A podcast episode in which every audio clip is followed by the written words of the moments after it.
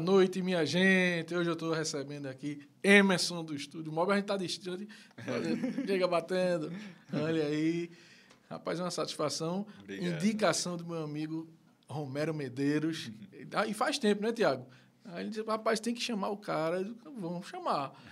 Rapaz, não faz tanto tempo não. Ele, disse- ele foi agora, né, na verdade. Foi depois da... eh, Ninguém ouve o podcast, não foi isso? Ele disse, ó, vamos... Rapaz, tem um cara massa para chamar. Emerson, o cara tá aqui. E o cara realmente... Mas antes de falar tudo sobre o Mobile e esse projeto maravilhoso que é o seu estúdio, meu amigo, vamos falar um pouquinho do primeiro do Apoia-se, né? apoia.se barra na frequência, né?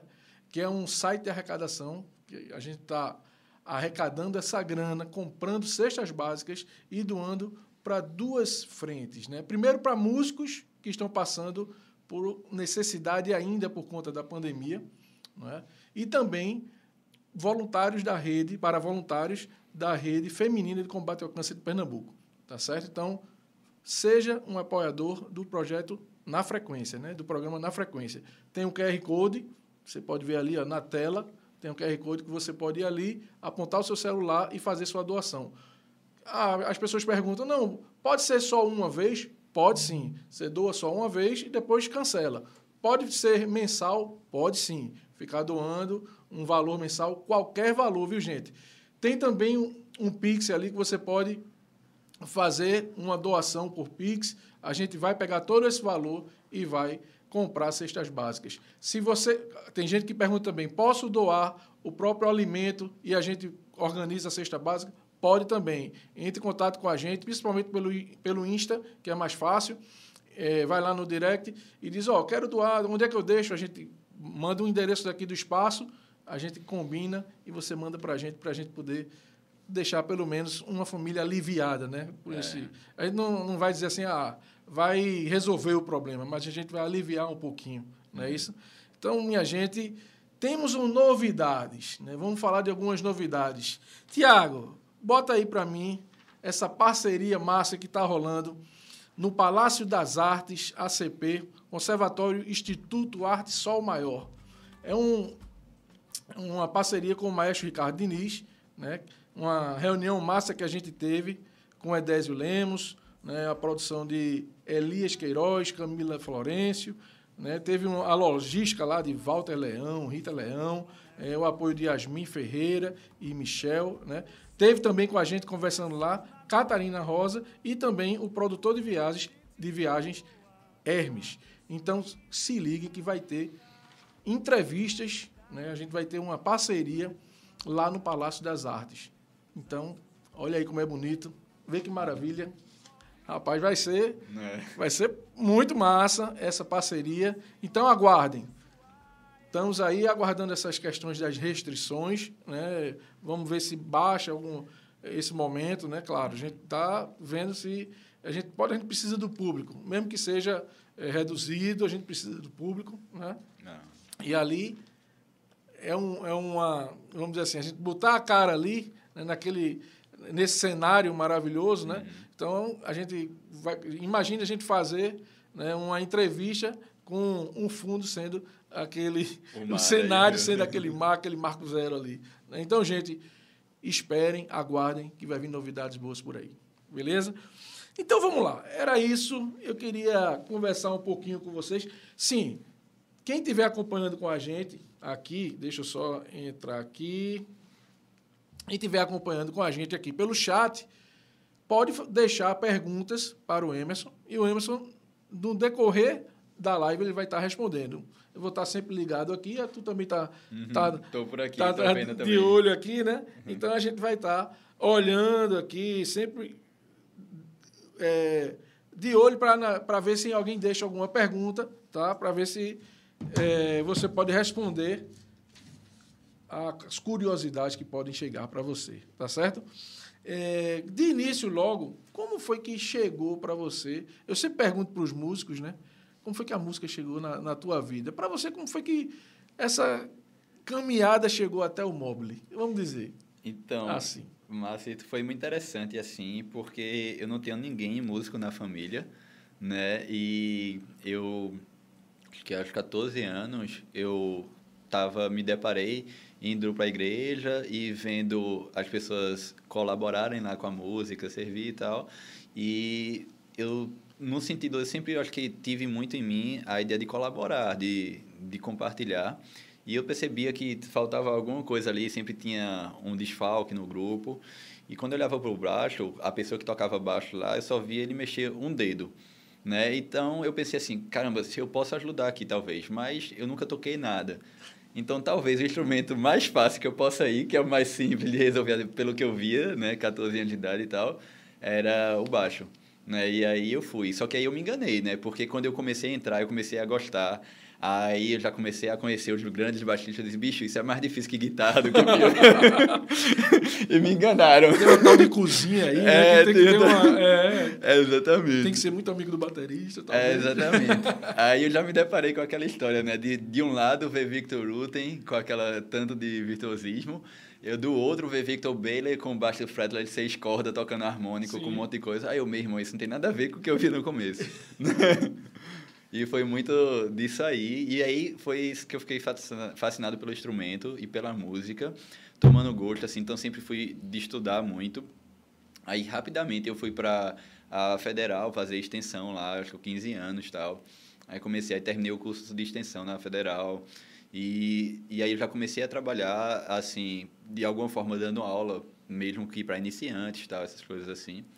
E comecei a tomar gosto. A um ponto que chegou a idade de entrar na faculdade e sempre tinha um dilema, porque música ainda hoje é visto como algo que não é necessariamente uma profissão, assim, digamos, pela massa, né? Sim. Então não é tão bem aceito por uma família, tal, os pais não encorajam tanto. E eu me deparei naquilo, tendo que fazer inscrição de vestibular para uma faculdade de TI, que era aonde tipo era o melhor no sentido de remuneração, tal, e mais o coração na música, né? Então ficou um, algo muito digamos assim, questionável nessa época. E aí eu fiquei, assim, só que teve um momento que eu fui para a faculdade, só que eu fiquei muito mal. E, bicho, isso não é o meu lugar. O meu coração não vibra por isso, né? E minha mãe me apoiou no começo e disse, se é isso que você gosta, vá. Então teve esse esse apoio assim muito dela. Ao mesmo tempo eu se percebia nela a insegurança. Vá, mas eu vou ficar com medo. Vá, mas eu não sei onde isso vai dar, né? E diferente se fosse para um para um professor tradicional assim. Então começou aí o gosto pela música e da onde surgiu no Mobile, tua pergunta, ela vem há alguns anos assim, tipo, eu comecei, eu decidi realmente viver por música quando eu tinha 18 anos, que minha mãe foi para Natal, ela ela é artesã, assim, estilista. Então assim, para o trabalho dela, Natal é muito melhor do Sim. que Recife na época, né? E ela foi para morar lá e ela disse: "Meu filho, vamos comigo". Eu disse: "Manhã, eu não vou". Porque se eu for para Natal, não tem um mercado que tem em Recife para viver de música. Então veja que eu com 18 anos já estava pensando Caramba. em mercado. Porque eu disse, manhã, é o seguinte, não é nada contra, mas e eu conheço grandes amigos, Sérgio Groove é amigo meu lá Natal, tal. E aí eu já tinha perguntado a Sérgio, Sérgio, como é aí? Né, como é que é o mercado? Ele tinha me falado tudo, eu disse, mãe, não tem condição. Porque eu vou trabalhar basicamente com forró, um nicho só e não tem o fluxo que tem de música em Recife, né? Recife realmente é muito forte nesse sentido. E eu decidi ficar. E aí foi interessante porque ela disse assim, tá certo, esse era setembro. Aí ela disse, fique, só que eu não tenho condição de manter duas casas. Então, eu vou segurar a onda até janeiro. Pagar aluguel e as suas coisas. Se você não conseguir se manter nesses meses, você vai para Natal. Aí eu fechado. Aí teve um grande amigo meu, que é um grande baixista também, é Emerson, o nome dele é Emerson, e ele é baixista tal, e tem um estúdio em Setúbal. E aí ele foi, o, de alguma forma, aquele porto seguro na profissão. Porque ele disse, Emerson, se acontecer o pior, tu não tiver dinheiro para viver, tu vem morar dentro do estúdio. Então aí eu estava tranquilo, eu disse, caramba, então eu vou ficar. Então, de setembro até janeiro eu estou garantido. De janeiro para lá, eu, se eu não tiver como pagar aluguel, eu vou morar dentro do estúdio. Então tá certo. Aí isso aí foi, foi o pontapé inicial. Eu fiquei e foi um momento muito difícil, né? Como a gente até falou no começo da conversa, aonde eu tinha que morar só e fazer todos os corres, pagar todas as contas, me virar que só, fazendo muita coisa. A conta não fechava. Tive muito suporte, assim, a minha esposa, Marcele, que está aí assistindo, a gente passou 10 anos namorando antes de casar. E ela foi um grande incentivo, minha mãe indo para Natal, ela foi um grande porto seguro também para incentivo, encorajamento. E a sogra também, né? De almoçar ela, na ela casa. acompanhou realmente esse. É, e assim, eu sei realmente que ela me ama, porque ela, ela me pegou no da momento fase... de, de dificuldade. Né? É, ela pegou a fase onde eu não tinha grana para comprar uma bicicleta. E assim, eu tive que receber ajuda para comprar uma bicicleta. Né? Para tu ter noção, tem muita história engraçada. Mas eu, eu sempre fui muito coração, assim. Então teve um cara nessa época que eu tinha juntado uma grana, 120 reais, foi uma grana que eu tinha juntado para comprar uma bike. E aí o cara passou, o cara que guardava carro na frente da rua, e me vendeu a bike dele por 120. E aí eu comprei, eu não tinha noção de preço assim dessa, dessa questão da bike dele. Resultado, a bike dele valia 70 reais. Aí depois, e eu paguei 120. Depois, duas semanas depois, ele disse: Emerson, vê só, me dá minha bike de volta, tome 120, porque isso não foi justo contigo, não. Essa Caramba. bike não vale 120. Aí ele me devolveu a grana, eu devolvi a bike dele, e aí peguei os 120 e fui comprar uma bicicleta nova no Hiper, e dividi, peguei cartão emprestado e tal. Mas assim, eu, eu vejo que é, tudo na minha vida tem sido um grande presente e eu atribuo isso a Deus, o cuidado realmente, porque o cara não precisava ter devolvido. Ele foi honesto, ele, ele ficou se sentindo mal É. com o que ele fez. Assim, Ele devolveu. teve aquele momento ali de. de- É. Vamos dizer assim, ele foi a- a- aquela pessoa que teve uma certa ganância no início, né? E depois, não, teve um Uhum. arrependimento ali não, e, e correu atrás. Que, que bom, né? É. Aí foi muito pautado assim, desse apoio, mas muita dificuldade no começo, assim, de andar muito a pé, para ir para estúdio a pé, para economizar passagem de ônibus. Tipo assim, cuidar de estúdio, trabalhar em estúdio, fazendo ensaio de 10 a 1 da manhã. Aí voltar de 1 da manhã do aeroporto para a praça de Boa Viagem a pé, para economizar passagem de ônibus. Né? E muito assim, sem dormir e tal. Então foi muita história assim no começo, muita relação. E eu tive assim, sempre pensando, como eu te falei, o lance da faculdade, né, que eu pensava ir para Natal, essa questão do, do comércio, eu sempre entendi que eu tinha que buscar ajuda em quem foi a, quem já andou mais que eu. Então eu, eu me concentrei muito nisso, tanto quanto na música, Uhum. né? Então Emerson foi um cara decisivo, porque ele foi o meu mentor nos meus primeiros anos. E assim, falando de mentoria, que é uma coisa que a gente pode entrar aqui, Sim. eu até posso abrir a minha história de, de vida de mentoria e falar dos mentores que eu tive, que muito da, da vida, assim, do resultado, foi desses mentores. Então, tipo, eu tinha Emerson lá, trabalhando no estúdio dele, e hoje o que ele fez comigo é o que eu faço com o pessoal que está no Mobile. E aí eu chegava para ele, e eu estava começando a tocar, e o pessoal me chamava para tocar. E eu dizia, Emerson, faz sentido entrar nessa banda? Ele, bicho, não faz, porque essa banda vai tocar assim, assim, assim, o cachê é tanto. Então, ele me direcionava. Ao ponto de, tipo, eu trabalhava tocando e dando aula. Aí eu comecei a entender que só tocar não era suficiente para manter uma casa. Não pensando lá na frente. Não, eu gosto muito de tocar, eu amo tocar, mas isso não é o suficiente. Aí eu comecei a entender que eu tinha que trabalhar com áudio. Então, eu comecei a trabalhar no estúdio e comecei a fazer som nos shows, fazer Sim. ser técnico. Certo. E era muito interessante, porque nessa época eu ia, ia ser técnico e eu ia assim, com o som, o carro do estúdio, uma carrocinha cheia de equipamento, tipo PA, retorno, bateria, e eu montava tudo sozinho, em Porto de Galinha, hotel, não sei o quê. E aí eu levava um livro de harmonia. Então eu ficava tocando, fazendo a técnica, estudando, Estudando. harmonia. E às vezes eu ia tocar e entre um intervalo de outro eu ficava lendo um livro de técnicas de áudio, engenharia de áudio. Então sempre foi assim, muita leitura, estudando muito, porque eu entendi que tinha que trabalhar com áudio para poder a conta ter possibilidade de fechar. Né? Eu entendi isso muito cedo. Né? E, e Emerson sempre me direcionava em todos os aspectos. assim. Então teve um momento que é, eu fui chamado para tocar numa banda que tocava de, na noite de Recife, de quinta a domingo. assim. Uhum. Só que pagava na época um cachê de, eu acho que era 80 reais. Né? A gente está falando 15 anos atrás ou Isso. mais. Então, era um valor já baixo para a época, que ainda continua quase a mesma coisa hoje. Eu não sei como está assim. Mas, e ele disse, não vai. Por quê? É melhor tu ficar aqui estudando, continuar lendo os livros que tu tá lendo, continuar fazendo as coisas, porque essa grana não vai se pagar.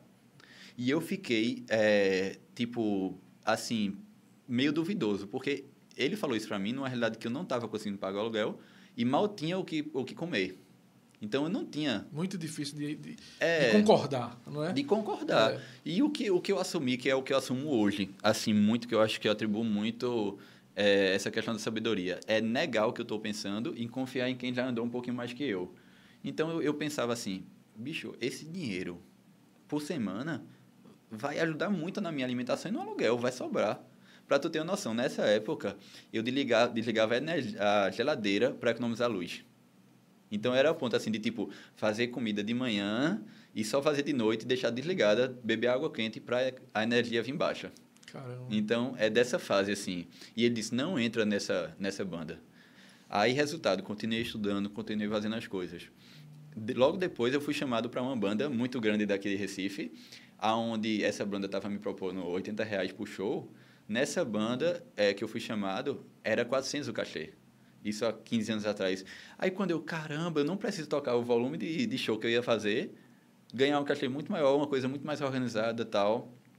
E aí as fichas começaram a cair dessa questão de organização, de mentoria, tal. E eu sempre estudando áudio, estudando planejamento, as coisas que eu precisava desenvolver. E daí começou a surgir o mobile, porque eu gravava muito, trabalhava muito gravando, eu tive contatos com outros estúdios, outras coisas, gravação DVD. E eu comecei a entender a necessidade. O mobile surgiu daí. De seguinte, eu sempre vi que o músico, a gente, é frustrado na maioria das vezes. Porque a gente tem o nosso som, a gente tem o nosso instrumento, tipo um, baterista. Ele tem lá a especificação do prato turco que ele comprou, ele mandou fazer. A caixa tal, custom. Aí o cara tem tudo pensado para o som dele. Ele vai no estúdio, leva as coisas, grava. Quando ele escuta o trabalho pronto, finalizado, não tem nada a ver com o som dele. Então, assim, isso eu enxerguei logo cedo que isso era uma coisa muito normal. De tipo, eita, esse é o meu som aqui, ó, de baixo, de violão, de guitarra. Quando o cara vai escutar o disco pronto, não tem nada a ver. E eu disse, eu preciso fazer um estúdio que reflita a identidade do músico. Então, que não seja, porque a gente tem uma cultura também em Recife, muitas vezes, de chegar assim e o cara, o técnico, tanto em PA quanto em estúdio, o técnico dizer, bicho, o som é esse. É esse aqui, é esse aqui. E o cara sai atolando o compressor, gate, um monte de coisa lá que tá da cabeça dele. Às vezes nem sai, ele só simplesmente bota um preset lá. Então, a gente tem uma cultura, assim, de tipo, o, o profissional da, do áudio não parar para observar o, o som do, do profissional, do músico. Ele simplesmente faz o que está na cabeça dele, da ideia dele, né? E o, o fato de, de fazer o mobile foi justamente para desconstruir isso. Tanto é que a gente tem, um exemplo, tem muita coisa assim na internet que pode ser vista. Inclusive um, um episódio de Bandeira, é, Adilson Bandeira, Sim. e, e Cabeça Augusto, que, a gente, que eu gravei todo o processo e deixei o som na, totalmente natural. Então, não coloquei nada, nem equalização, nem pro- de plugin, de nada. O som que está lá, que está até no site do estúdio, tá, tá esse áudio para ser escutado lá. É cru e reflete o som de Augusto. Qual é o site lá? Mobilestudio.com.br. Aí lá tem uma parte de serviços online, e aí você entra nessa aba, tem música que a gente gravou para o mundo todo. Tem músicas assim para que a gente gravou para a África, Alemanha, tem essa de, de Augusto. Que né? massa. Então dá para ter uma noção geral assim do trabalho. Já que você já chegou no Mobile, eu tenho aqui Mobile Studio e tem Mobile Lab, né? Uhum. tem duas coisas ali, inclusive tem dois perfis no, no, no Insta, Aham. né? Depois tu explica no decorrer ou se quiser já explicar o, qual é a diferença, né, para as pessoas entenderem, né, os projetos aí a gente vai falar do projeto daqui a pouco, Uhum. mas só para você saber que a gente precisa Sim. identificar, né, e ou diferenciar, Uhum. vamos dizer assim. É, Tá exatamente. Eu falo, falo logo disso. Mas aí o Mobile, ele surgiu com essa, essa intenção de, tipo, tirar o som natural das coisas. Então, assim, tudo que você for ouvir lá, você vai ter essa percepção de como se estivesse num ambiente. A ideia é colocar o fone, ouvir nas caixas e pensar, eu tô naquele ambiente, eu tô sentindo o detalhe do ataque do prato, tô sentindo o detalhe da guitarra. Ele foi feito para isso. Eu criei o Mobile nesse sentido e para ser uma alternativa de fato para a gente fazer arte e não só isso, porque um outro princípio é que muitas vezes a gente entra no estúdio e o tempo é inimigo, porque a pessoa fica olhando, eita, uma hora, mais, mais dinheiro saindo, mais... Ah. Então tem isso. Uma das coisas assim que eu vejo no comentário lá no estúdio de várias pessoas é, bicho, não tem relógio no estúdio. E não tem relógio em lugar nenhum lá, porque a gente valoriza a arte, a gente valoriza esse princípio de tipo, a gente lutou contra, eu sempre falo isso no estúdio, é, a gente lutou contra a sociedade, muitas vezes contra alguns integrantes da nossa família, para dizer, ó, oh, música é o que eu amo, é o que eu quero fazer. Né? Então a gente brigou com o mundo para dizer isso, né? Então a gente diz muitas vezes, bicho, eu não tô indo para música por causa do dinheiro. Eu tô indo para a música por causa da, do meu propósito, da minha verdade, de externar o que eu tô sentindo. Perfeito. Né? É. Só que muitas vezes isso é contraditório porque o músico mesmo entra no estúdio e quer fazer rápido. Bora, bora, bora, pô, já terminou. Tá bom, esse tá bom, esse, esse ficou, esse ficou. Ficou, não ficou? Tá ligado? tem, tem... Foi, né? É, foi. Aí isso é muito contraditório, bicho. Como é isso, é. pô? Todo mundo sonha ir pro estúdio e gravar um trabalho e fazer a história e a galera vai com pressa. Né? Então, tipo, já aconteceu mesmo de, tipo, tá gravando uma pessoa e perceber que ela estava muito ansiosa para ir embora porque estava dando hora do almoço. Eu, bicho, faz o seguinte, pô, a gente tá fazendo um trabalho vai ficar para eternidade. Tu vai daqui a pouco almoçar e, tipo, amanhã vai ter que almoçar de novo tal. É. é melhor ir, pô. Não, não, não funciona fazer um trabalho desse jeito, não tem como expressar arte. Então, assim, é um contrassenso. Ao mesmo tempo que você briga com todo mundo, você não valoriza. E você quer ser valorizado. E a tá gente está falando do músico dele mesmo, né? Dele bicho, mesmo. Do trabalho dele mesmo, né, cara? Exatamente. Então, assim, é isso que eu defendo muito lá. Tanto é que lá, um exemplo, eu sempre falo para o pessoal, a gente vai gravar. No dia, o cara brigou com a esposa, brigou com alguém, bateu o carro, bicho, vamos cancelar, pô. É. Porque, assim, música é muito coração. É muito sentimento. Você não pode chegar lá como quem vai construir uma casa, botar tijolo em cima de tijolo. Não, não dá. Eu, eu separei aqui, tô, eu te interrompi aqui, mas assim, tem as dicas que vocês fazem lá são fantásticas, né? Aí eu separei aqui, inclusive está no canal, diz aí o teu canal no YouTube. No YouTube você pode colocar Mobile Studio Recife, que aí já vai aparecer o canal de boa lá. Isso. Aí tem algumas dicas que vocês fazem em alguns vídeos maravilhosos. Eu separei duas aqui, você pode comentar. Em uma que você já até já estava comentando aqui, é como não estragar o arranjo de uma música, né? Essa é uma dica que ele coloca, você pode comentar alguma coisa, mas essa aqui já faz parte do que você estava comentando ali, como economizar dinheiro em qualquer estúdio, inclusive no mobile, né? Uhum. E você fala assim, gente, é, tem coisas até que você nem precisa levar para o mobile, uhum. né? ou seja, não precisa investir aquele dinheiro no mobile, uhum. não é? é faça, faça, não faça lá, Uhum. Não é? Foi, foi até assim. É, exatamente. Né? É, eu acho até. Tem gente que vai dizer, mas rapaz, tu desse um tiro no pé. Uhum. né? Tem gente que vai dizer, mas foi uma coisa tão verdadeira né, que você soltou ali, que uhum. eu achei, poxa, que legal. Né? Isso é dica. Né? Uhum. Isso é uma dica. Isso é aquele cara que devolveu a, a bicicleta com 120 reais. É exatamente. Não é? É a verdade propriamente dita. Né? Fala um pouquinho dessas dicas aí. Exatamente. É porque parte do princípio de honestidade e generosidade. E, assim, a gente tem que entender que quanto mais egoísta você for, mais você se enterra no buraco. É verdade. Né? Então, quando você começa a entender como a vida funciona e como você é, ganha, quando Jesus falou assim, é melhor dar do que receber, Sim. começa a entender esse princípio que é universal, independente da sua fé, do que você acredita, isso é verdade. Não tem como a gente é, colher algo diferente do que a gente plantou. Então, é, o, isso parte do princípio do seguinte: se tu me contrata, tu tá confiando em mim para fazer o melhor para tu e não para mim. Tá entendendo? Sim. Já começa nesse entendimento. Só que se eu sou o cara do estúdio e eu tô pensando em mim, não em tu, eu já tô errado aí. Tá, completamente. Tá entendendo? É. E aí você acaba não tendo fidelidade de cliente, você acaba tendo é, um trabalho medíocre, porque, um exemplo, minha especialidade hoje eu tenho focado muito no estúdio e mixar. Então, às vezes eu digo, é, bicho, grava em tal estúdio. Tem, tipo, tem trabalhos que estão sendo feitos em outros estúdios. John Miller mesmo, que gravou em Blumenau. E eu disse, bicho, nesse caso, ele veio ano passado para cá. Veja, ele veio de, acho que setembro, pagou passagem de avião, pagou hotel aqui para gravar no Mobile. Que bacana. Aí, nessa segunda vez, eu disse, bicho, não grava no Mobile, grava aí. E me manda só para mixar aqui, porque a gente precisa investir em tal em tal etapa. Sim. O que aconteceu? A gente fez isso, o trabalho dele entrou na playlist, ele cresceu pra caramba no Spotify. Se eu tivesse dito, não pega essa grana, gasta essa grana vindo para cá, a gente estaria travado. Entendeu? Então, quando eu digo assim, pensando no cliente, o que é melhor para você é isso, mesmo que se não for melhor para mim. a gente ganha. Porque desse jeito, eu estou sempre plantando. E nunca vai faltar para mim. Porque se eu plantei, se eu estou colhendo hoje o que eu estou como mobile, eu falo lá no estúdio, eu estou colhendo hoje o que eu plantei há cinco anos atrás. Só que hoje eu estou plantando muito mais do que eu plantei cinco anos atrás. Daqui a cinco anos, eu vou estar tá bem maior. Sim. Tá entendendo? Claro. Então, é muito desse princípio e dessa verdade, do que é que você está plantando. E, às vezes, as pessoas se prendem em coisas pequenas. Como eu falo lá, eu estou produzindo uma banda, a gente teve reunião sábado, eu acho que o pessoal está até assistindo, se não, vai assistir depois. E, na reunião de sábado, de planejamento, eu disse, bicho, é muito massa que o guitarrista está com uma placa de gravação em casa, e aí eu vou querer que vocês gravem as guias em casa, tudo no beat, tudo direitinho, para não gastar hora de estúdio aqui, fazendo isso. Aí a gente vai gravar bateria e baixo valendo. Eu edito, deixo tudo pronto, mando para vocês. Vocês definem as linhas de guitarra tudo certinho em casa, manda para mim e aí a gente vem para cá para gravar valendo.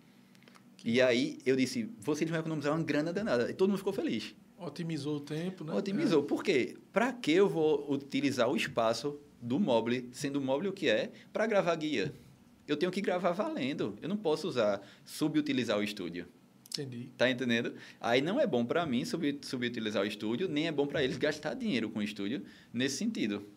E isso todo mundo ganha, porque eu só vou gravar coisa valendo, o estúdio está sempre ocupado e eles estão economizando dinheiro e produzindo de casa. A gente tem dois lugares trabalhando ao mesmo tempo. E, e você encontra muito, eh, vamos dizer assim, muito músico que faz, mas rapaz, bicho, é, é, que vai, vai de encontro a isso, vai, vai falando contigo, mas rapaz, que não concorda com isso e mesmo assim vai lá e faz a guia, e quer fazer lá de todo jeito, e quer gastar, não é que queira gastar, mas que gaste em vão. Né? Uhum. É... Você encontra essa, essas pessoas que não, não vão com o teu conselho? Encontram, assim. encontro, assim, muitas vezes tem isso, a pessoa que quer fazer da cabeça dela, aí a gente diz, não, beleza, Aí é uma, a gente deixa totalmente à vontade também. A gente não. Respeita ali, né? Aquela... É, tipo, a gente adequa tal, mas ele, ele sabe das opções. E ele tem liberdade para escolher. A gente fala, mas a gente também fica bem tranquilo quanto ao modo de fazer, né? E aí é, é, tranquilo, assim. Eu acho que o, que o que eu tenho esperado mais é o resultado, o fruto, falar e ser uma confiança para as pessoas, né? Porque é, eu acho que é isso que, que vai falar mais do que a nossa, nossa conversa mesmo. A nossa fala são as ações e os frutos. E é essa maneira que eu penso em incentivar também as pessoas, o mercado. Né? Porque eu, eu sou muito feliz agora de, de como a gente estava falando do vídeo do, do YouTube, de ir para a Pipa com o pessoal que colabora comigo no estúdio. E eu fico pensando, caramba, a gente foi para a Pipa. Anos atrás, eu lembro quando eu passava na Rua da Concórdia, eu acho que isso aconteceu com muita gente, infelizmente aconteceu, eu passava na Rua da Concórdia namorando aqueles equipamentos e, e, não, e sonhando um dia ter né? E muitas vezes eu lembro de algumas vezes que eu fui maltratado, como assim, tipo, tu quer olhar, tocar, mas tu não vai comprar, né? Então eu, eu lembro assim de várias vezes eu ir lá e ser maltratado nesse sentido pelos profissionais. E hoje, de boa, eu posso ir, posso comprar ou não e né? E a gente ter esse esse fruto, esse resultado trabalhando com música, é, é para mim eu sou muito realizado e eu acho que isso é que vai falar também para as pessoas, para quem tiver aberto a ouvir, logicamente, né? Massa. Você falou de pipa ali, mas antes de a gente falar, eu vou aproveitar que a gente está com um número maior de pessoas aqui. Gente, se inscreva no nosso canal, né? Deixa ali seu like, deixa seu, seu comentário, né? Clique ali o likezinho no final. É sempre bom tá essa essa movimentação aqui no no YouTube. Também deixe sua pergunta para o Emerson aqui. Estou vendo que tem gente aqui já falando aqui, ó. Deixa salva, porque tá bom demais, a gente vai deixar. É, depois a gente ainda faz um re-upload. é, então, se inscreva no nosso canal, deixa o like, compartilhe, divulgue. A gente está precisando muito disso. Beleza? E deixe sua pergunta aqui para o Emerson. Tá joia?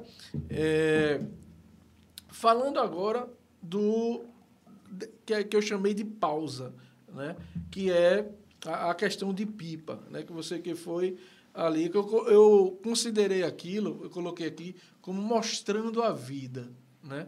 Que você está uhum. mostrando a vida o quê? Está mostrando começa ali, no, indo no supermercado, né? Primeiro o um encontro, né? Na rua uhum. ali, eita, tá esperando a galera, eita, cadê e tal. Entrou, chegou no carro ali, depois foi no supermercado. comprando, fazendo a compra, indo para o Rio Grande do Norte. Então, eu imagino ali que vocês estavam querendo dar uma respirada, né? dar uma Uhum. pausa. Então, fala dessa pausa aí. Que está também, é um dos capítulos, é um, é um dos episódios ali que está no vídeo lá no, no YouTube. É, no YouTube. Esse aí é o único que é diferente de todos, porque ele mostra realmente o dia a dia. E é assim, é pra você curtir, é pra ver a gente levando vaca lá nas ondas, tentando surfar. Tá vendo? Essa parte, essa parte poderia ter dado uma editada, né? É, É, Lucas, é? Que... Lucas. Olha aí. Exatamente. E foi assim, é muito importante essa, essa ideia de pipa, porque a gente via numa pressão muito grande, assim. A gente tem uma equipe muito unida lá e muito cúmplice em tudo. Ao ponto de, tipo, a gente sabe que nem todo mundo tá bem na, nessa pandemia. Na verdade, a gente nunca tá bem. Tem altos e baixos, né? E eu sempre falava isso. Às vezes o Breno tava numa semana muito não tão legal. E aí eu tava bem. E às vezes eu, eu não tava bem, eu tava com a cabeça muito cheia. Eu dizia, galera, segura a onda aí, que minha cabeça tá estourando, não tô conseguindo raciocinar direito, tem muita coisa para fazer. E a gente sempre foi revezando isso. Mas a gente veio de uma carga muito grande. Essa, que- essa questão é um exemplo de todos os trabalhos que a gente faz, é, como o YouTube, que tem vídeo gravado até setembro, eu acho. A gente deu um gás muito grande nisso, além de atender, além de manter a estrutura, que a nossa estrutura não é gigante, mas é complexa, né? Um, é, todos os gastos que a gente tem e tudo. E aí era uma viagem que a gente estava planejando fazer, e quando eu consegui marcar tudo, consegui viabilizar, todo mundo ficou muito feliz. Caramba, gente vai para Pipa, vai para Pipa, descansar, né? E, e foi basicamente isso, porque essa reflexão, a gente sabe o quanto na música a pausa da vida, o quanto a pausa traz um sentimento diferente. E a gente sabe isso na vida real também, só que a gente negligencia muito. E um dos motivos de ir para lá foi para descansar e foi também para reavaliar o que a gente estava fazendo. Para onde a gente ia como indivíduo, pessoal, artista pessoal, porque uma das coisas que eu primo muito no estúdio é todo mundo ter uma ligação com a música muito boa. Então, todo mundo que passou pelo estúdio, é, independente da sua área, é músico, né? Então, Lucas, ele, tá, ele cuida da parte do vídeo lá, mas ele é baterista Sim. né? E aí, Breno tá, tá na parte técnica, mas é produtor, né? E tá lançando o próprio trabalho dele logo, logo. Então, todo mundo tem a sensibilidade musical. A gente foi para Pipa com esse intuito de descansar a mente, de planejar as coisas para o futuro e de reavaliar o que a gente já fez. Mas muito de planejar. Tanto é que a gente indo para lá, Lucas disse, bicho, vamos levar o computador, HD, câmera. Aí eu, não, bicho, a gente não vai levar computador. Porque se a gente levar, tu, vai, tu não vai pra praia, tu vai ficar no quarto editando. tu vai gravar vídeo e querer editar logo. E aí ele tá, não, pô, mas vamos levar o computador. Eita. E tem até um caso interessante que a gente foi pra Pipa na segunda. No domingo eu passei no estúdio pra ver se estava tudo certo. Aí no domingo ele, eu cheguei lá, tava no sofá do estúdio. A câmera, a bolsinha, tripé, computador, HD, carregador, tudo meio assim, dizendo leva, pô. aí, aí foi meio que indireto, assim, o computador arrumado do lado. Aí o bicho, não vou levar. Porque ele queria trabalhar. E foi, e foi massa esse, essa viagem, tudo que aconteceu. Assim, foram três dias de lazer extremo. De acordar às seis horas da manhã para ir para a praia e tomar café e voltar para a praia de novo. E, e, e muita reflexão também. Ao ponto que a gente marcou assim, olha, a gente precisa avançar nisso, isso foi bom, isso eu estou fazendo errado. Então a gente teve reuniões lá de três horas assim, na beira da piscina, só para relaxar e pensar, olha, se a gente fizer isso, a gente vai crescer como profissional e como estúdio. Isso aqui está indo muito bem, isso aqui não vai para frente. E eu sempre me baseio com essa questão de mentoria que eu estava falando, né, assim, de outros negócios. Então, Sim. geralmente não é, ah, não é um, digamos assim uma regra, mas assim a gente tem outros negócios que têm um nível de organização e produtividade maior que o setor da música. Então eu me baseio sempre em outras outros outras empresas, né? Então, ó, se tal empresa fosse funcionar desse jeito, nesse formato, não ia. Aí eu acabo me baseando no formato de organização, de meta, de planejamento, como uma empresa deve ser. Né? E isso permite a gente crescer, a gente ter estabilidade. Eu acho que todo mundo lá cresceu muito na, na, assim, na pandemia. A gente está passando por maus bocados, mas o estúdio cresceu muito, o Breno cresceu muito. Assim, a gente, Breno tinha o desejo de ter um, o local dele. Hoje ele tem um estúdio em casa totalmente montado, com tudo, e a gente montou na pandemia Maravilha. né? E aí isso é muito de, de gestão. Agora, assim, não que a gente tá é, digamos, muito bem. A gente está fazendo isso com muita sabedoria e também com muita estratégia. né? Então, Pipa foi muito disso, foi de descanso e estratégia. Então, eu acho que vai entrar no calendário, um ano, pelo menos anual, uma vez no ano, né? A gente já marcou. Uma pausa. É, a gente já tá marcando dezembro aí, vai ter outro vídeo, o pessoal já quer isso. Só que aí a gente tem que bater uma meta É, é, para ir para Ah. dezembro. E aí o pessoal tem. eu acho que essa meta vai ser cumprida, É. com certeza. Né? Exatamente. Lucas está lá no estúdio agora, tentando bater a meta aí. Aí, correr atrás disso, né? Muito bom. É, vamos falar agora um pouquinho de projetos, né? É, se você quiser acrescentar mais alguma coisa, né? Mas eu vou, eu vou falando, Uhum. Sim, você vai, pode pode, ficar à vontade. acrescentar e você fica à vontade também. É, a gente, uma das coisas que você escreveu na, nas nossas chamadinhas, é, nas nossas divulgações né, para essa live, foi novas alternativas para a música, né? Coisa que você já até comentou aqui, já. Mas é, isso tem muito a ver com transformar muitos açudes em rios. Explica um pouquinho aí para a galera aí essa, essa Sim. frase. Sim, foi o post de hoje, logo mais aqui antes de vir para cá. E é basicamente a gente pensar nisso, de renovação. A gente pensar que a gente tem a, a oportunidade e o privilégio de puxar as coisas, de fazer a coisa acontecer. Pensando que um rio, ele flui, né? Geralmente da montanha para o mar, né? Ele flui e, e tudo acontece. E quando ele flui, ele leva vida. Ele transporta nutrientes ou um ecossistema de um lugar para o outro, né? E, e ele é um meio de transporte e de traduzir vida também. Achei e isso de, maravilhoso. e de cara. renovação. Ao mesmo tempo que o açude é uma represa. Ele não vai para lugar nenhum. Ele não se renova. É. E é muito importante essa analogia porque a gente sabe que a, a vida tá no passar, a vida tá em levar, em construir, né, em alimentar. E a gente sabe que a represa, eu lembro disso porque minha avó falava esse, esse contexto de tipo uma represa não tem tanta vida, né? Uma represa é algo muito estagnado, é algo muito previsível.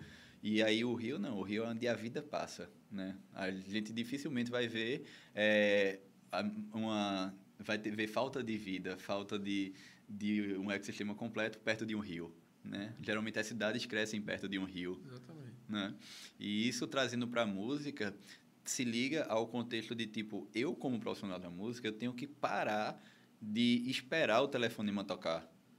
Parar de esperar uma oportunidade vir, alguém me descobrir, o meu vídeo estourar no YouTube. Eu tenho que fazer, eu tenho que construir, eu tenho que levar. É trazer essa responsabilidade para si. E é basicamente isso que eu tento instigar, é isso que está na minha cabeça o tempo todo e que reflete esse post de hoje, assim, que a gente precisa realmente criar. É como na frequência está fazendo, né? Eu acho que só tu sabe a, a barra que tu passou para estar aqui hoje.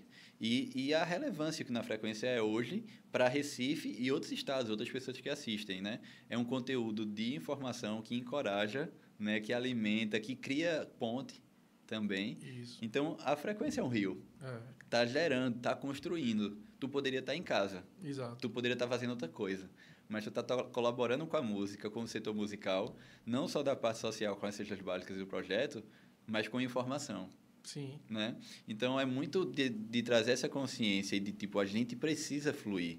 Todo mundo tem potencial, todo mundo tem é, algo a somar muito, né? E- e isso é o que eu sempre converso com todo, várias pessoas no estúdio, todo mundo. É isso que eu estou o tempo todo instigando. Porque se a gente começa a criar um ambiente onde tem mais gente construindo do que consumindo na música, todo mundo ganha. Recife começa a ser, é, a ser um expoente no Brasil. Como é, todo mundo começa, tem alguma coisa acontecendo em Recife. A galera lá está se unindo, a galera está tá se movimentando, está construindo. Então, eu acho que é, esse é o, é o intuito de chamar. E eu busco fazer isso por dois motivos, duas, dois veículos. A minha fala e as minhas ações. Eu estou muito focado nisso, assim, tentando deixar tudo organizado, tudo em ordem, para que a minha fala seja coerente com as minhas ações e seja, de alguma forma, uma inspiração. Porque o que eu estou vivendo hoje, é, o espaço que a gente tem lá, não só do equipamento, mas da sonoridade que a sala tem, da acústica, do que a gente construiu e relacionamento, para mim é um sonho. Eu já estou vivendo um sonho. Então, assim, eu já estou extremamente realizado e é aquele sonho, né, que é o que eu plantei muito tempo atrás. Eu nunca. Tanto é que tem um fator interessante nessa questão de consultoria. Esse é o segundo mobile. O primeiro mobile era na pracinha de Boa Viagem. E eu recebi muita crítica do setor de várias pessoas da música que diziam o seguinte: tu é doido? Um estúdio de música na Avenida Boa Viagem não comporta, não faz sentido. O estúdio tem que ficar escondido, onde um aluguel é barato, onde tem um custo mais, mais funcional. Não tem como você trabalhar com música e ter uma loja na Avenida Boa Viagem. E eu recebi muita crítica. Eu disse, tem como? Que eu fiz conta.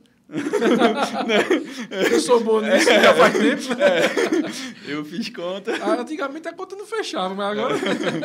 é, exatamente. E com essas dificuldades todas. Mas aí eu fui estudando, ousando, e aí a gente conseguiu. E o fato de a gente estar tá no Mobile hoje, onde, onde ele é, lá no Segundo Jardim, é uma prova do primeiro. Porque eu fiz o primeiro e disse, olha, não deu lucro mas eu entendi isso, isso, isso, dá para fazer isso. E o primeiro me deu coragem de ir para o segundo, que tá me dando coragem de ir para o terceiro. Tá entendendo? Então são degraus assim que você vai galgando, vai trabalhando e você não faz na loucura. Você vai fazendo, corrigindo, ajustando, aprimorando. O primeiro móvel era uma sala de 25 metros quadrados. No resta... Em cima do restaurante ali, não? não? Perto do restaurante, não? Era, sabe, a pracinha de Boa Viagem, Sei. onde tem do lado, na Barão, no índice da Barão, uma galeria, onde tem, de frente à igreja mesmo. Ah, sim. Eu pensava que era no... Antigo Hotel Boa Viagem. Sim. Sabe? Aí. Onde era o Hotel Boa Viagem, destruíram. Sim. Colado com ele tem uma galeria ali embaixo. Logo no começo da praia, ah, assim. Tá. Então, é, era lá, uma salinha ali embaixo. E assim, eu vivi momentos incríveis. Eu recebi Romer, é, Roberto Menescal. Caramba, gravou lá. Que massa, velho. E tem um momentos marcantes, assim, de Menesca falando a história dele. Como começou, como ele fundou a Bossa Nova naquele imóvel. Ele contou toda a história lá, tudo. Massa, então, assim, bicho. tem muita coisa marcante. Tem coisa que me marcou de humildade, de Menesca sair da sessão de gravação e ele sentou na calçada, na frente da, do estúdio, e estava conversando com a mulher que vende tapioca. perguntando como é que ela estava, como era a história de vida dela. E aí eu saí do estúdio com um banquinho. Menesca, não senta no chão não, pô, senta aqui. Ele, não, Emerson, tá bom aqui, ó, tá massa, o ventinho e tal. Conversando com a, com a tapioca, a mulher da Um tapioca. ventinho, um barquinho. É, exatamente, um violão.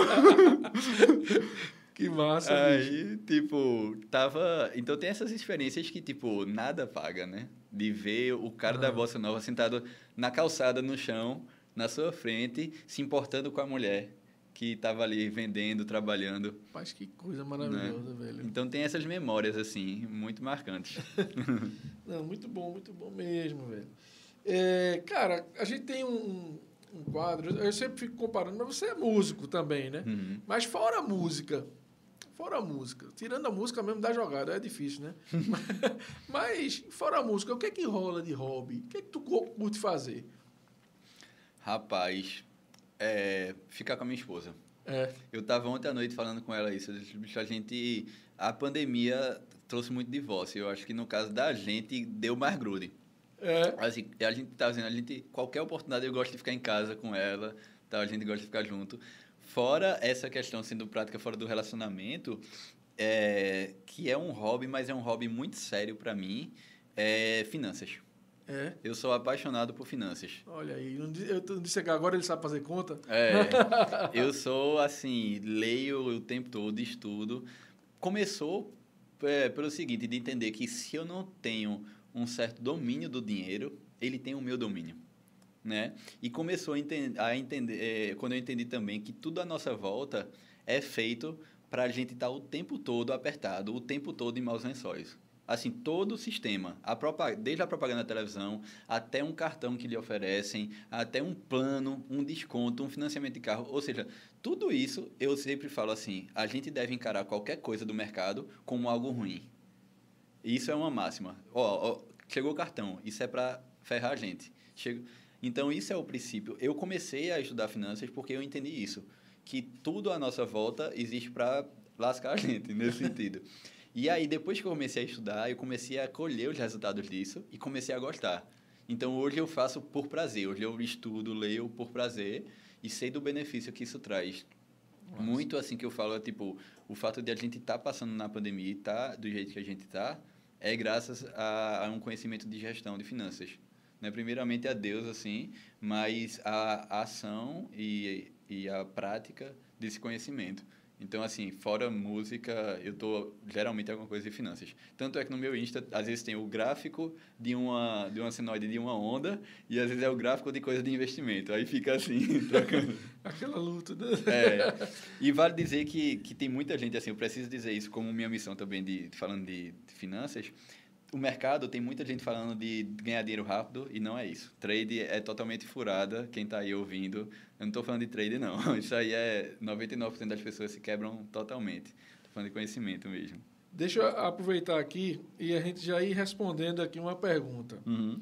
Marcele Paz, eu conheço essa Marcele Paz, pelo menos foi Né? citada aqui, né? É. É, mas assim, e o, o Mobile Lab? Quero saber.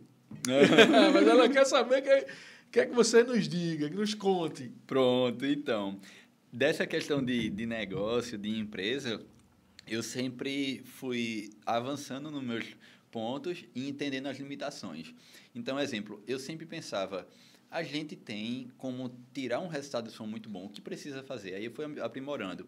E aí, a gente, além de tirar som, a gente precisa munir o artista ou o cliente com informações que façam sentido para a carreira dele. Porque o que acontece foi um estágio, né? Tirar um som legal, depois é assim, o cara vai lá gravar. A maioria das pessoas que gravam em estúdio, ele junta a grana, vai lá para o estúdio e, gra e gasta 90% ou 150% do orçamento dele no estúdio.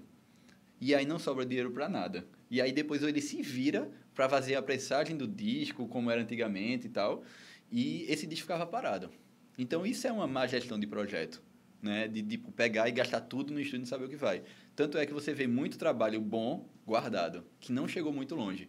Porque o pessoal investe muito tempo no estúdio, na música. Então eu disse, olha, agora que a gente tira um resultado bom de som, a gente precisa instruir a galera o que fazer. Então, um exemplo, se uma, um, um- uma pessoa chega para mim e diz, eu tenho um X para gravar. Eu disse, tu tem X mesmo, é o teu valor todo, né? Ele disse, é. Então não é X para gravar, é 0,5X. Porque a, a metade, tu, tu- se o cara vai gravar 15 músicas, um exemplo, não grava 15, grava 7. Porque o resto tu vai ter que gastar assim, assim, assim, assim. Porque senão nem vai ser 15, nem 7, nem nada. Né? Então, eu entendi que eu tinha que munir o artista de informação para ele ir bem. Sim. Aí depois disso veio um outro passo. A gente precisa distribuir melhor essa música. A gente precisa fazer com que a música não fique parada. Porque um dos erros, assim, se você for observar, é que as pessoas gravam a música e simplesmente, hoje como está muito acessível, joga no Spotify. Só que isso, você tá, se você gastou 20 mil para fazer um trabalho e você simplesmente joga no Spotify, você está rajando seu dinheiro. Se você não sabe ou você não investe em como distribuir sua música, você está botando tudo a perder. O tempo de estúdio, o tempo de edição, o trabalho de todo mundo. Né? Então, é, o Mobile Lab foi uma empresa que eu criei. E é interessante porque Rafa Moscoso é minha parceira nesse projeto. E ela ama música. Assim, eu a conheço há uns quatro anos. E nesse ano, eu chamei ela para fazer esse projeto comigo. Só que eu disse a ela, ó, Rafa, eu já estou olhando para tu faz três anos. Eu tô olhando tudo que tu posta, eu tô olhando como tu se comporta, como trabalha. Faz três anos para agora te chamar para um projeto. né? E tem muita essa história, assim. De repente a gente marca aí para ela vir e Ou falar seja, sobre o móvel. Você pode estar sendo observado, viu? É, É, exatamente. E aí, Rafa, assim, ela tem Que um- coisa boa, né? Você pode estar sendo É. observado. Exatamente. Ela tem uma empresa muito sólida, assim, a empresa dela tem mais de 15 anos no mercado de Recife, atendendo grandes marcas, assim, grandes players, assim, desde a Escola César a várias empresas, assim, Delicata, Lojão de Cabeleireiro, cabeleireiro, muita coisa assim. E ela ama música. Aí eu chamei ela, vamos criar uma empresa com o teu expertise de mais de 10 anos de marketing pesado e o meu expertise de música, a gente vai criar uma empresa só para lançar muito bem tudo que a gente for lançar. Porque eu tenho uma, uma, uma represa, né? Como ele falou, que é o que adianta fazer um negócio muito bom e não distribuir e só meia dúzia de pessoas ouvirem. Né? Então, eu tenho que resolver esse problema. Na minha cabeça, eu tinha que resolver. Vou chamar uma pessoa muito boa de marketing, ele vai fazer um negócio. E aí, o Mobile Lab nasceu com isso, com esse intuito. Aí, é, a gente, tanto é que a gente tem o nosso grupo, nosso, nosso planejamento de negócio muito bem estruturado. Ela manda mensagem para mim, Emerson, estou lendo isso, estou lendo. A gente está tendo muitas referências. E a gente lançou o Mobile Lab, já já está planejado assim há um tempo, e lançamos duas músicas desse projeto, né, que é Divison e Matheus. A, as duas músicas, eu acho que elas devem ter uns 25 dias que a gente Sim. startou. A Agora gente- recente, né? É, muito recente. Tanto é que a gente não está divulgando ainda, porque a gente está deixando o Mobile Lab crescer e, e dar frutos. Uhum. Né? Então, tá assim, tá sendo um trabalho de bastidor muito pesado, porque é o que eu disse a ela, o Mobile já tem uma história e a empresa dela já tem uma história. A gente está unindo duas empresas fortes para fazer uma outra que já tem que começar grande. Então, o meu intuito é esse. E por isso que a gente não está divulgando tanto. Dois tá deixando- afluentes aí, viu? é, exatamente, dois afluentes, É. porque a gente não pode arriscar assim nisso. E aí está sendo muito bom, porque é, esses dois lançamentos a gente já entrou em cinco playlists do Spotify, que tipo é uma meta de todo artista entrar em playlist do Spotify. A gente está chegando hoje, eu acredito que em 28 mil plays em 25 dias. Fantástico, A fantástico. nossa meta é bem audaciosa para o final do ano, com músicas boas. E muito sonho nesse Mobile Lab foi feito, né? Essa questão de dessas playlists, de, de lançar o artista, ele já está grande, está todo mundo vibrando, assim. Os meninos já têm uma influência muito grande, assim, já tem um público muito construído. A gente potencializou isso através da música. E é, aí esse foi um, um mérito muito. E o Mobile Lab é o seguinte, é para pegar a música do artista, o produto já final, finaliza, totalmente finalizado, e fazer essa distribuição de uma forma muito boa, né? Então, pegar assim, ó, eu tenho uma música, eu não sei como potencializar ela na plataforma digital. Então, ele já faz isso. Ele pega do, da master para frente. Depois foi masterizado, depois está tudo pronto. E aí é tudo muito, muito organizado, assim. Uma coisa também que veio com o Mobile Lab foi um sonho meu antigo, que foi uma, uma, uma realização agora, de abrir o canal Vevo. Né? Não sei se vocês sabem, assim, vocês, mas a Vevo é um canal que os seus donos são a Sony Music e a Universal Music. Então, é uma plataforma criada pelas maiores gravadoras do mundo para distribuir um, um, nicho específico de música. Tanto é que quando a gente vê um vídeo com o símbolozinho Vevo, a gente já atribui né, uma qualidade, Qualidade já atribui. mais, é. Exatamente. Então, não, não sei assim, mas assim, se, o, se tem muita gente fazendo, talvez a gente seja pioneiro na região de, de fazer como estúdio, de ter essa, autentica, essa autenticidade né, da Vevo, mas foi uma grande vitória e, tipo, é um padrão muito massa de qualidade que a gente está distribuindo com eles, que a gente está fazendo. Poxa, parabéns, velho. É, Massa mesmo. Aí tá, tá rolando bem. Então, o Mobile Lab é isso, é para pegar a música finalizada para frente e lançar muito bem. Tem gente que já. Daqui a pouco, se não tem, porque é novo demais, daqui a pouco já vai, vai, vai ter gente que quer chegar com, a, com um projeto casado, né? O Mobile, do estúdio Mobile com o Mobile Lab. É, a gente já tem vários projetos em fase de pré-produção lá no estúdio, que já está na expectativa, porque a ideia é potencializar tudo que é gravado no Mobile. Uhum. Então, se é gravado no Mobile, a gente tem esse braço para apoiar. Tem algumas pessoas de fora já procurando, de outros estados, aí a gente está avaliando isso, de, de como fazer para assistir e também fazer esse serviço, né? Mas a ideia é que possa ser feito também, não necessariamente pelo que foi gravado no Mobile. Tem outra pergunta aqui de Gustavo Santos, do Gustavo Henrique.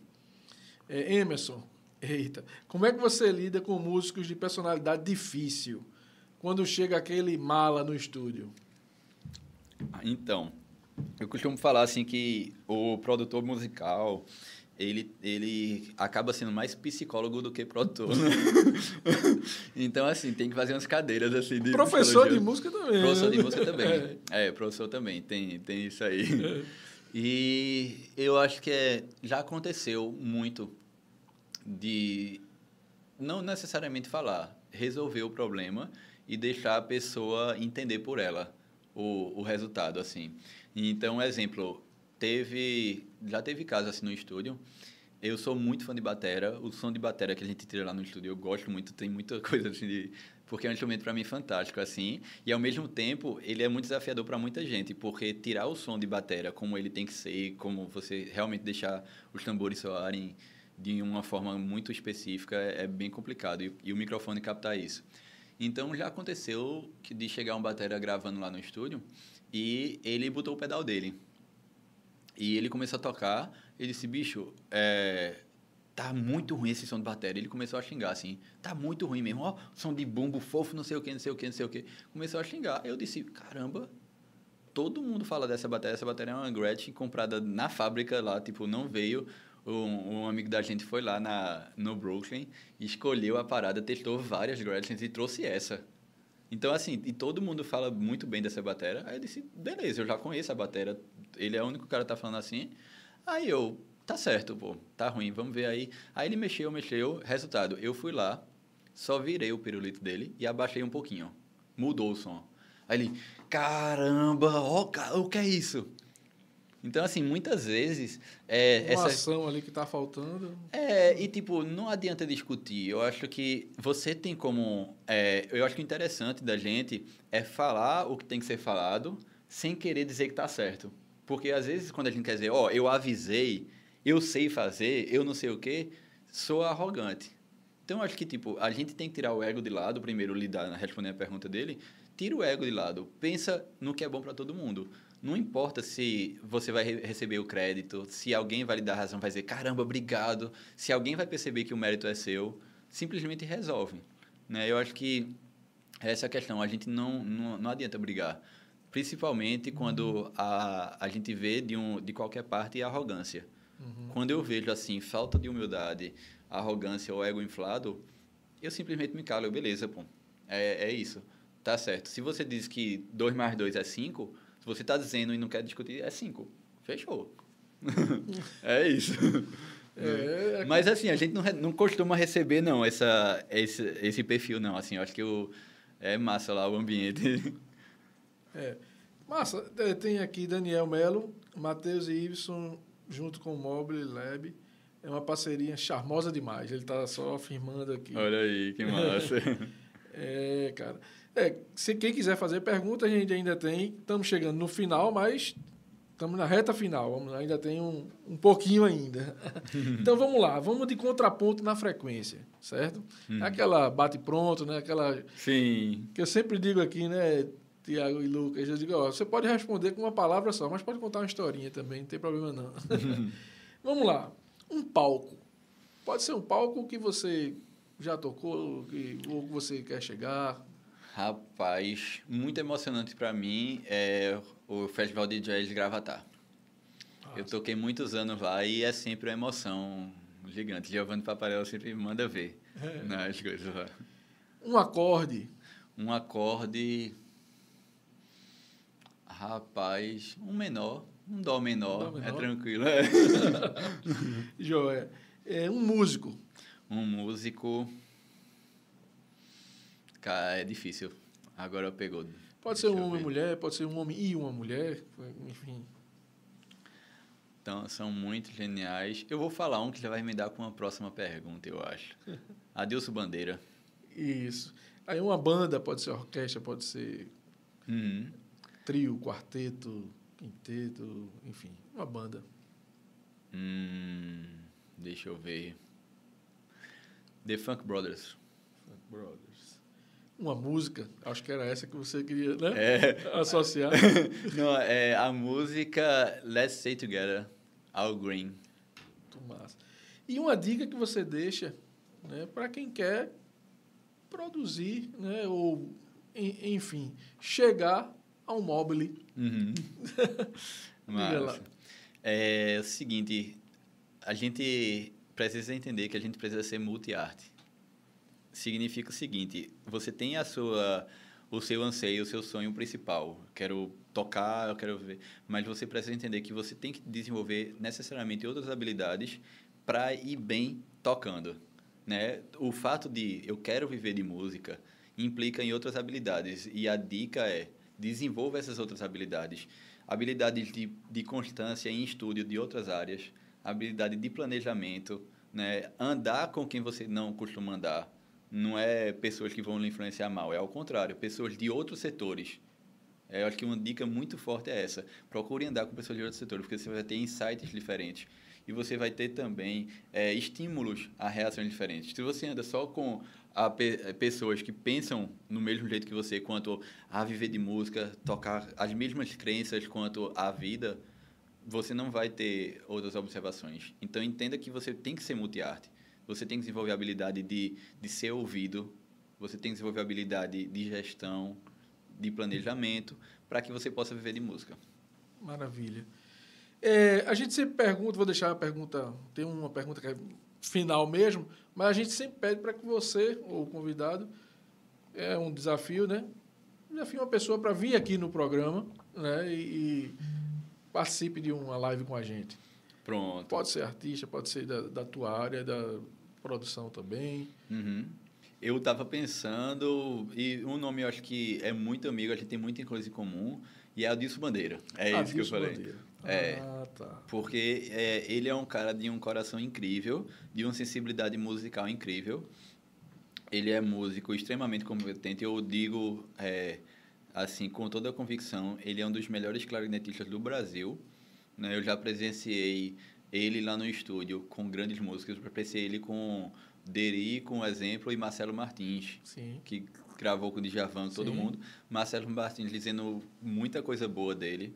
Então, além do coração gigante, da pessoa incrível, ele é um músico extremamente talentoso e com uma concepção de arranjo, de pensar em música é, para a música, de fato. Então, assim, ele tem... Eu acho eu sempre falo, a gente sabe disso, que música é de dentro para fora. Então, à medida da sua sensibilidade para o outro, para a música, para as relações na vida, isso vai ser refletido no, no seu arranjo, na sua música. Né? Então, é, Bandeira é esse cara, assim, ele tem uma sensibilidade de perceber a vida das pessoas muito grande, e isso reflete no arranjo dele, né? E também na interpretação dele, né? né? Que eu estou tocando. Então, acho que de repente, e mora aqui pertinho da gente, pode ser uma indicação muito boa. Muito. Joia, Pronto. a gente vai ficar muito feliz se ele aceitar o convite. né? É, então vamos lá, a última pergunta que é qual a importância da música do teu trabalho na tua vida? Né? Uhum. Total.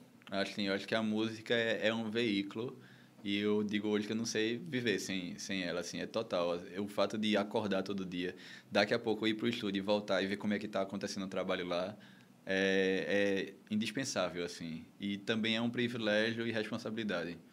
É, é uma mistura de, de missão, trabalho e presente. É isso.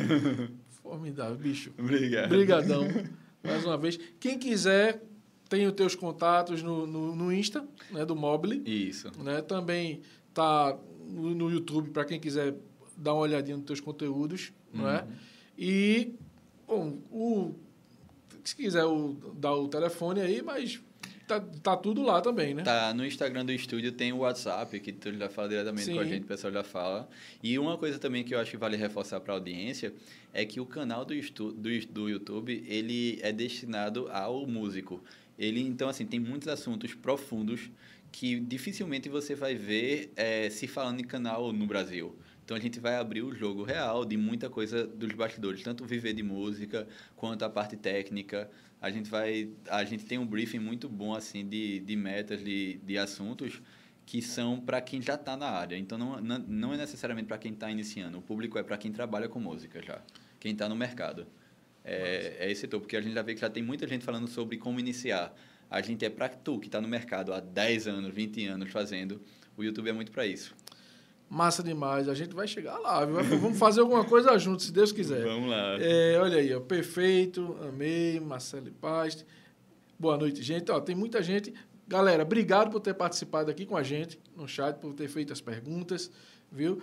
É, divulguem né, essa nossa live maravilhosa. Eu achei muito massa, conteúdo perfeito, né? Muitos músicos precisam realmente escutar né, essas dicas né, do Emerson, precisam realmente estudar né, essa questão de a sobrevivência, né, Emerson? Precisa saber disso, precisa ter essa, esses toques. Né? Então, é, eu sou músico, os meninos também curtem isso, então a gente precisa realmente é, atinar para a vida né? e Hum. para aquela questão, né? Vamos envelhecer bem, com saúde e com a, com a questão financeira organizada, Uhum. né? Então, para isso, tem um consultor aqui. Gente, muitíssimo Obrigado, obrigado, mais gente. uma vez. Valeu. Divulguem. Um abraço a todos. Alright.